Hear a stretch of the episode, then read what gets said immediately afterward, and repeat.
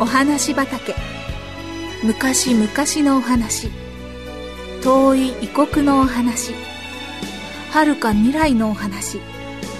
それからすぐお隣のお話。ほんのさっきのお話。今日はあなたに届けます。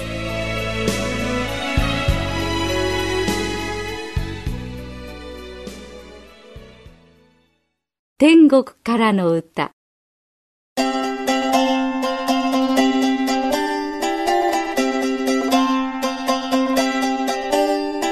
今から100年ほど昔オーストリアのアルプス山中にジョーゼフ・モアという詩の好きなおじさんが住んでいました。モアさんはクリスマスが近づいたある日クリスマスの詩を作りました。それが大変気に入ったので友達の音楽家フランツ・グルーバーさんに作曲してもらおうと思いました。モアさんは早速すぐ近くのグルーバーさんの家に出かけて行きました。グルーバー君、この詩にメロディーをつけてくれないかね？どれ、その詩を見せておくれ。クリスマスの詩を見せてもらったグルーバーさんはすぐに作曲しました。そしてピアノで弾いてみるとなかなかいい曲でした。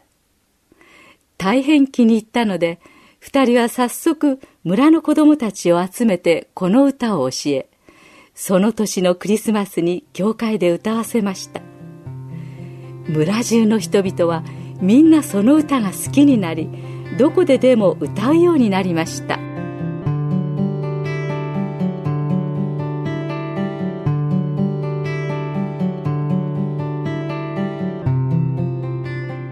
貧しいこの村の人たちは手袋を作り毎年冬になるとライプチヒの町まで売りに行って暮らしていました。ある年のことです。どういうわけかいつものように手袋が売れません。村の人たちは持ってきたものを全部売ってしまいたいのでクリスマスが近づいても村へ帰るわけにいきません。とうとう子供たちにも売らせました。子供たちは遊びたくてたまらなかったのですが、手袋が売れなければ、その次の年は食べ物にも困ることをよく知っていました。おまけに、その年は大変寒い年で、道端に立って、手袋手袋と声を枯らして売るのは本当に辛いことでした。子供たちは何かもっと温かくてうちのことなど忘れてしまうような楽しいことはないかしらと考えました。その時ふと誰かが「歌を歌いましょう」と言い出しました。その歌というのはあのグルーバーさんとモアさんがアルプスの村で教えてくれた歌だったのです。その歌の名前は知りませんでしたがいつかグルーバーさんがモーアさんの詩を作曲した歌だと聞いていました。子供たちはこれを天国からの歌と呼んでいました。子供たちはきれいな声で上手に歌いました。けれども手袋はさっぱり売れませんでした。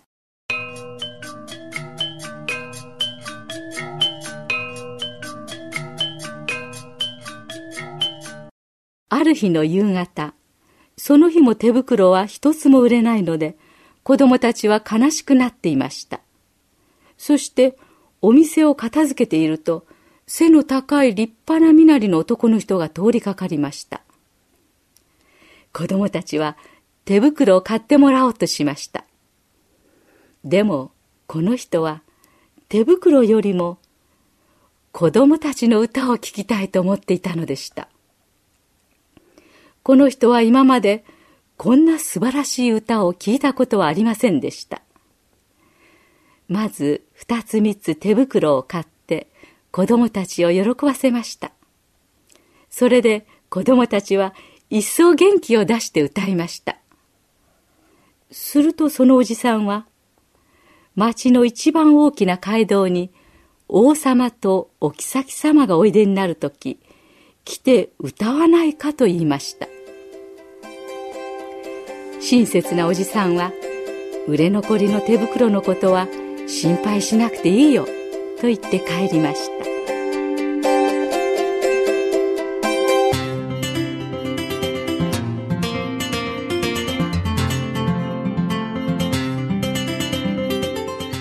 その日になると子供たちはきれいな服を着せられてとても可愛く見えましたしかし心の中はビクビクしていましたサクソニーの王様やお妃様やその他偉い人たちが聞いているのですもし歌の文句や音符を間違えたらどうしようしかし一人の女の子がいいことを思いつきました。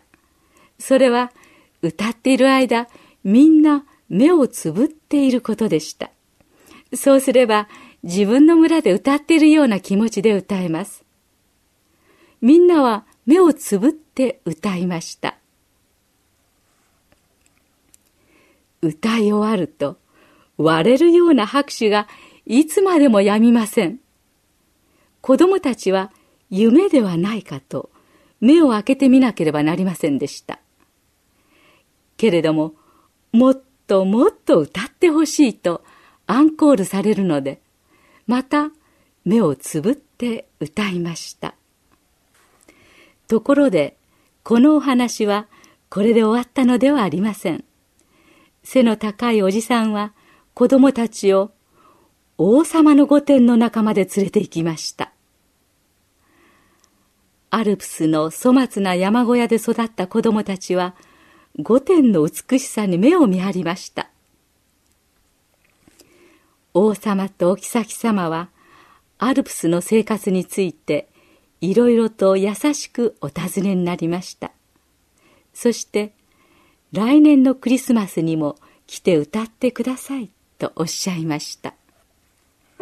毎年、子供たちがこの歌を歌うとき、大勢の人が聞きに来ました間もなくこの歌はヨーロッパの国々に広まりよその国の言葉にも翻訳されて世界中に広まっていきました。